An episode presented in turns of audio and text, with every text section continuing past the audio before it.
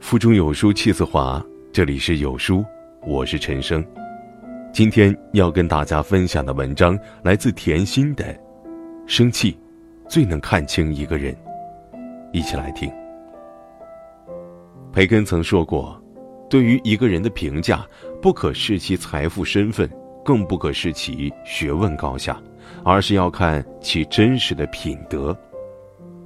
一个人生气时，或独自消化，不殃及无辜；或如野兽般肆意咆哮，也反映出一个人或好或坏的品德。《吕氏春秋》中总结了八关六厌的识人方法，其中六厌之一便是怒以厌其节，意思是故意激怒对方，观察反应来判断对方的人品如何。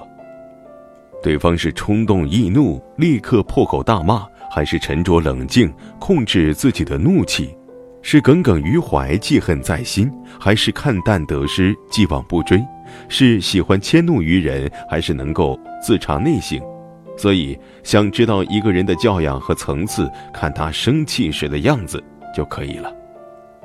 一个懂得控制情绪的人，一定是懂得体谅他人，懂得坦然处事，也才是。教养和修为的体现。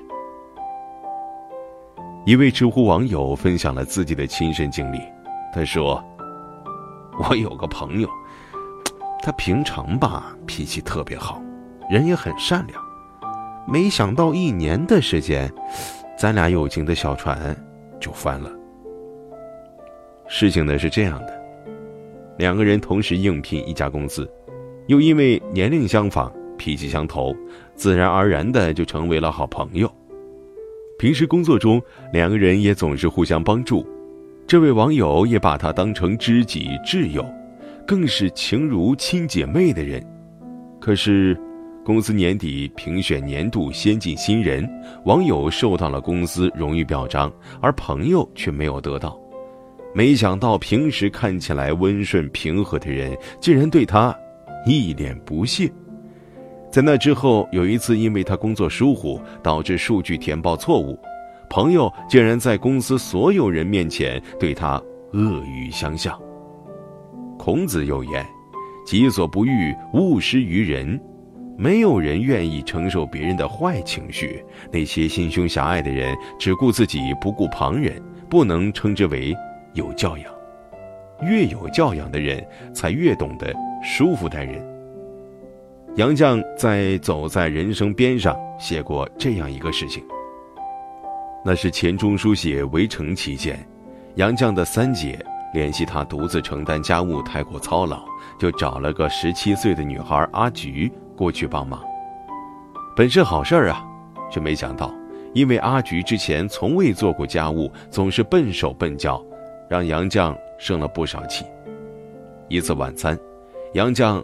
刚坐到餐桌前，就听到女儿阿元慌张地从厨房跑出来，大声喊道：“娘，不好了，不好了！”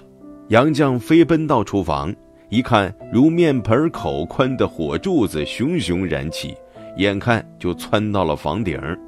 杨绛冲到院子里，拿起了洋瓷罐，往火源处一盖，火苗渐渐平息，全家人悬着的心才平静下来。事后才知道，原来阿菊为了省事儿，从羊油箱往羊油炉灌油的时候没有插上漏斗，结果溢出来的油遇到了火苗，瞬间被点燃了。最后，厨房被烧黑了，菜也热糊了，足够让人生气又头疼。可是，杨绛一家人还是硬着头皮把饭吃完了。对于偷懒犯错的阿菊，杨绛没有厉声厉气。而是耐心地告诉他下次应该怎么做。杨绛看到阿菊也被大火吓到了，还让他早点回屋子休息。有人说，不会生气的人是愚者，不生气的人才是真正的智者。懂得消解情绪，时刻顾及他人的感受，是教养，也是人品的体现。杜月笙写过，头等人。有本事没脾气，二等人有本事有脾气，末等人没本事大脾气。越是层次低的人，越是看什么都不顺眼，脾气暴躁。在电影《一个叫欧维的男人决定去死》中，欧维是一个总发脾气的人，在邻居眼中，他是一个刻板又固执的老头儿，总是嫌东嫌西，每天带着随时发飙的脾性在社区里晃来晃去，被邻居称为“地狱来的恶邻”。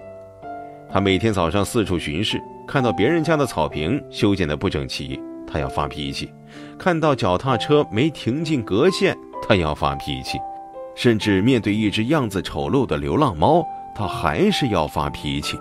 似乎生活中没有什么事情是能够让他顺心的，周围所有的人和事儿无时无刻不在和他作对，惹他生气，而他的生活也从来没有发生什么正向的改变。反而是越来越糟。达尔文曾写道：“人要是发脾气，就等于在人类进步的阶梯上倒退了一步。层次越低的人，往往越控制不住自己的情绪，他们只能通过坏情绪的发泄来表达自己的不满，最终成为令人生厌的人。而越是高层次的人，越懂得宽厚待人。”诸葛亮去世后，三国时期的蜀国由蒋琬主持朝政。他的属下有个叫杨戏的人，性格孤僻，不善言辞。每次蒋琬与他说话，他都是只应不答，在外人看起来有些敷衍了事，不尊重人。有人看不惯，对蒋琬说：“杨戏太不像话了，竟然敢对您如此怠慢。”本以为蒋琬会借此吐槽，呵却没想到啊，蒋琬却只是坦然一笑，说道：“人嘛。”都有各自的脾气秉性，让杨戏当面赞扬我，那不是他的本性。他也知道，当着众人面说我的不好，也会让我没面子，所以他只好不作声了。这也是啊，他可贵的地方。哎，你看没？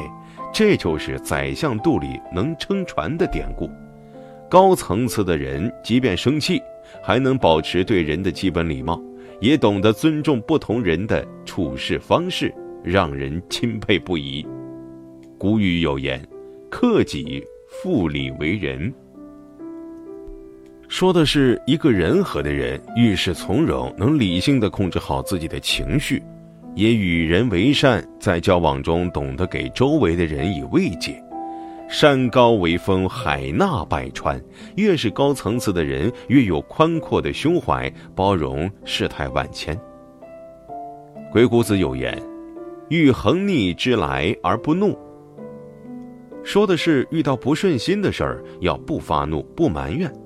很多时候，生气并不能解决问题，用别人的错误来惩罚自己，大抵是最愚蠢的行为了。看到过这样一个故事：一位老妇。经常为一些鸡毛蒜皮的小事儿生气。一天，她来到庙里向高僧求教。高僧听了他的讲述，把他领到了一间禅房，把妇人锁在里面后，自己独自离开了。妇人气得破口大骂，骂了很久。高僧一直晾着他不管。后来，妇人渐渐地沉默下来。这时候，高僧来到门外，问道：“你还生气吗？”妇人说。我为我自己生气，为什么要来这地方受罪？高僧不语啊，拂袖而去。又过了一会儿，高僧又来到门口询问：“现在还生气吗？”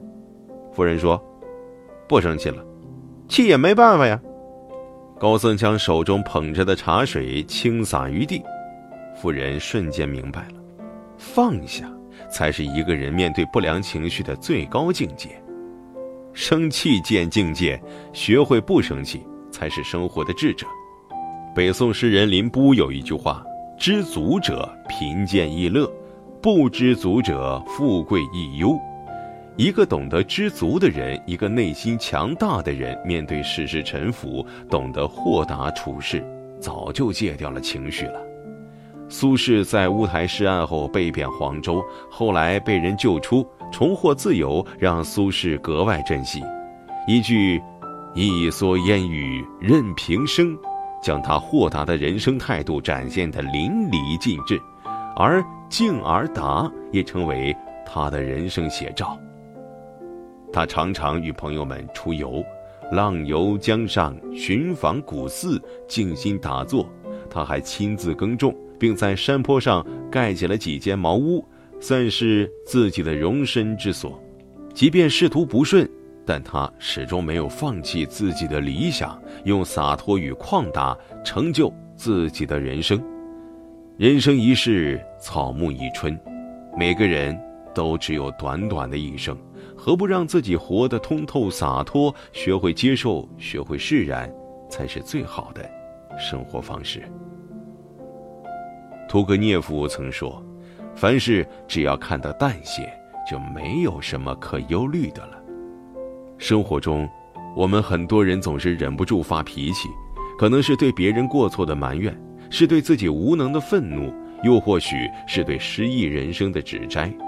一个人从年轻气盛到收敛脾气，是年龄的沉淀，更是心智的成熟。往后余生，愿你我都可以不困于心，不乱于情，不以物喜，不以己悲，做情绪和人生的掌控者，成就快意人生。好书伴读，让阅读成为习惯。长按扫描文末二维码。在有书公众号菜单免费领取五十二本好书，每天有主播读给你听。我是主播陈生，在美丽的金华为你送去问候。如果你喜欢这篇文章，走之前记得在文章末尾给有书君点个再看，或者把喜欢的文章分享到朋友圈。明天同一时间，我们不见不散。